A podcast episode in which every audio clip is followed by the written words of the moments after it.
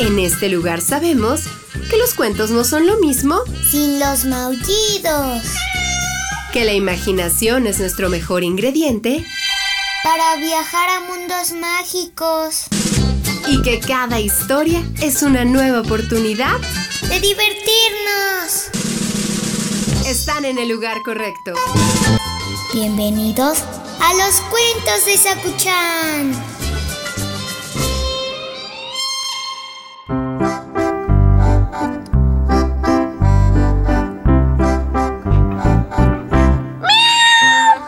Hola, Sakuchan. Ay, ¿te gusta pintar con tu patita en estas hojas? De muchos colores vas poniendo tu patita en todos lados. ven, si ya terminaste de hacer tu dibujo, ven, te voy a contar una historia justamente de una hoja. Es un cuento muy cortito, pero seguro te va a gustar. El cuento de hoy se llama El papel y la tinta.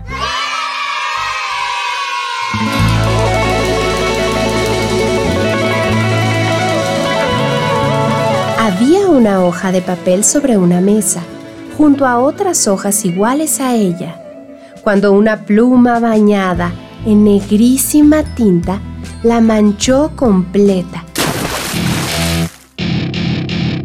y la llenó de palabras podrías haberme ahorrado esta humillación? Dijo enojada la hoja de papel a la tinta. Tu negro infernal me ha arruinado para siempre. No te he ensuciado, repuso la tinta. Te he vestido de palabras. Desde ahora ya no eres una hoja de papel, sino un mensaje. Custodias el pensamiento del hombre. Te has convertido en algo precioso. En ese momento, Alguien que estaba ordenando el despacho vio aquellas hojas esparcidas y las juntó para arrojarlas al fuego. Sin embargo, reparó en la hoja sucia de tinta y la devolvió a su lugar, porque llevaba bien visible el mensaje de la palabra. Luego arrojó todas las demás al fuego.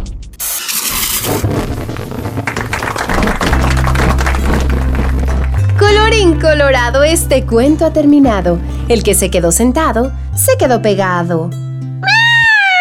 Sí, escuchan la hoja se enojó porque ella pensó que era hermosa, así de blanca. Ah, en la que tú hiciste tu dibujo seguro también lo piensa. Y ahora está muy colorida con todas tus patitas de colores. El poder de la palabra es muy importante. Y esta hoja ahora se veía aún más hermosa.